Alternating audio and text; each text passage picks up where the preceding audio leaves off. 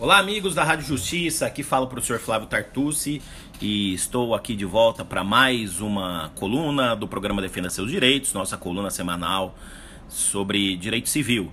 E a partir de agora também, depois de que essa coluna saia aqui na Rádio Justiça, né, seja veiculada aqui pela Rádio Justiça, nós teremos a inclusão das nossas colunas em podcast, né, o meu podcast Tartucci Cast, que está em todas as plataformas digitais, né, para que a gente possa difundir ainda mais o conhecimento que é transmitido aqui na Rádio Justiça. E para essa nossa primeira coluna de maio de 2019, como não poderia ser diferente, eu gostaria de tratar, começar a tratar, porque eu pretendo seguir adiante nessa análise, começar a tratar da medida provisória que alterou dispositivos do Código Civil, medida provisória da liberdade econômica, né, medida provisória 881, que é de 30 de abril de 2019. E que, como eu disse, institui a Declaração de Direitos de Liberdade Econômica, estabelece garantias de livre mercado, análise de impacto regulatório e dá outras providências. Um primeiro esclarecimento que eu gostaria de deixar a vocês é que essa medida provisória passará por um trâmite no Congresso Nacional, né, para conversão em lei em 120 dias.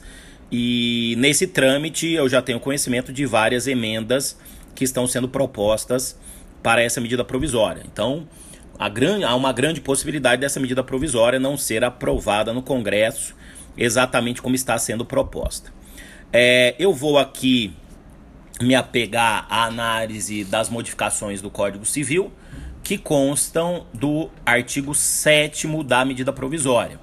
O artigo 7 da MP alterou o artigo 50, que trata da desconsideração da personalidade jurídica, alterou o artigo 421, que trata da função social do contrato, o artigo 423, que trata da interpretação dos contratos de adesão, incluiu dois artigos 480A e B que tratam de interpretação e de outras questões relativas aos contratos empresariais.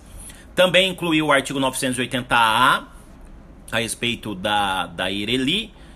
Alterou também o artigo 1052, incluindo o parágrafo único, tratando da sociedade limitada é, unipessoal. E, por fim, introduziu os artigos 1368, C, D e E a respeito de fundo de investimento. Então, essas foram alterações do código. Primeiramente, eu tenho para mim que não havia nenhuma urgência para a edição dessa MP em matérias de direito civil.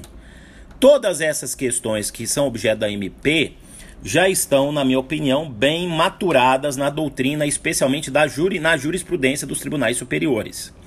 E não me convence que havia uma necessidade de alteração por conta de, dos problemas econômicos que o Brasil enfrenta. Não me parece, em hipótese alguma, aliás, pelo contrário, que essas alterações vão, no ponto de vista do Código Civil, dar um impulso à nossa economia.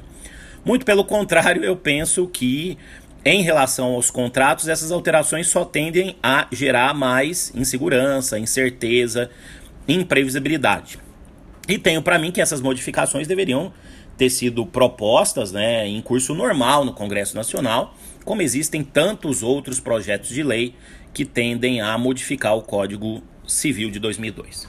Bom, eu vou nessa primeira coluna tratar pontualmente das modificações relativas à função social do contrato, tentando aqui colaborar, né? mas na verdade tenho para mim que essa MP, pela falta de urgência prevista no artigo 62 da Constituição, ela pode ter aí um vício de origem, né, porque ela não atende ao texto constitucional.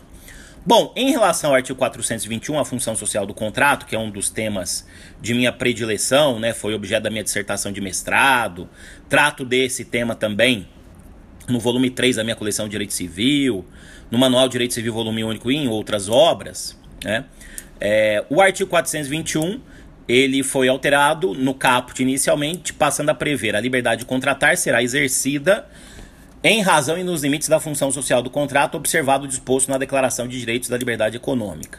E essa Declaração de Direitos está mencionada no artigo 3 da MP.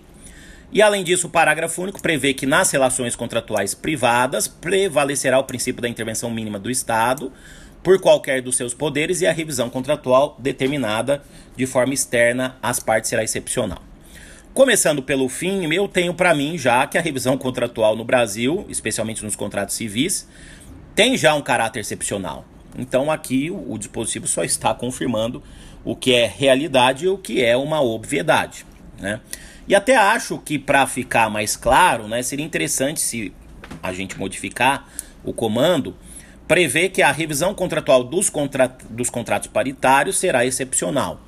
Porque tenho para mim que os contratos de adesão e de consumo merecem uma intervenção maior do que os contratos paritários. Né? Então, é o que eu sugiro.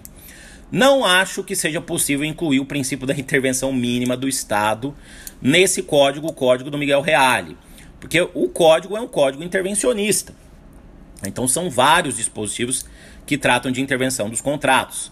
Inclusive eu escrevi sobre esse tema, publiquei no Migalhas, né, uma primeira análise mostrando vários dispositivos do código que são intervencionistas em matéria contratual. Citando alguns, artigo 113, 113, 156, 157, 187 do abuso do direito, né? E no Brasil os abusos contratuais são muitos.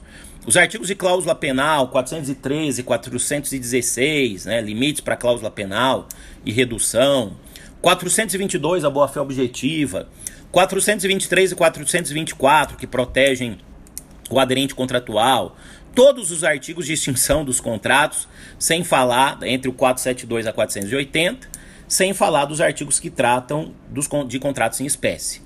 Então, esse princípio da intervenção mínima, ele é incompatível com o Código de 2002. Como também é incompatível associar a função social do contrato a uma ideia de liberdade e especialmente pelo que está no artigo 3 no seu inciso 8 que na minha opinião completo absurdo jurídico. Né? Esse inciso 8 do artigo 3 da, da MP prevê que nas relações empresariais, depois de assinado um contrato, uma parte não pode alegar contra a outra uma norma de ordem pública para intervenção. Né?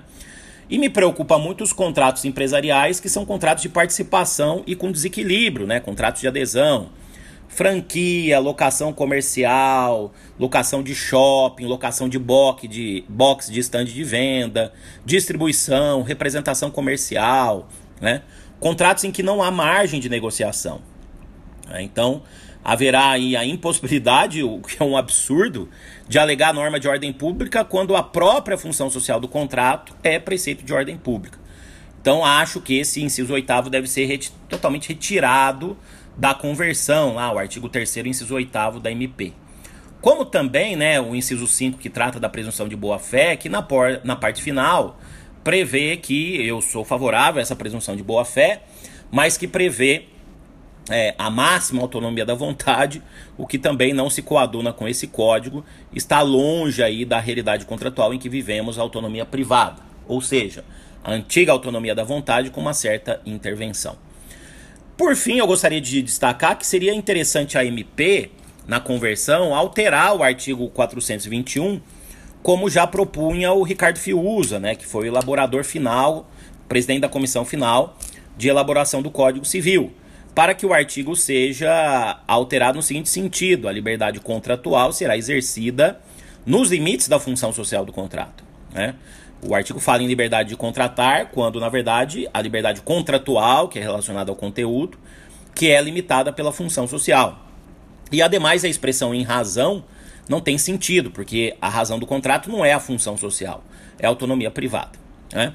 Então essas são as minhas primeiras observações sobre a MP sobre função social do contrato, esperando que essas modificações que eu proponho sejam aí de certa maneira acolhidas pelo Congresso e que o Congresso esteja atento, porque na minha opinião a MP como está só vai gerar mais problemas contratuais do que soluções. Muito obrigado aí pela sua audiência e até nossa próxima coluna aqui na Rádio Justiça. Até mais, bons estudos, boas reflexões.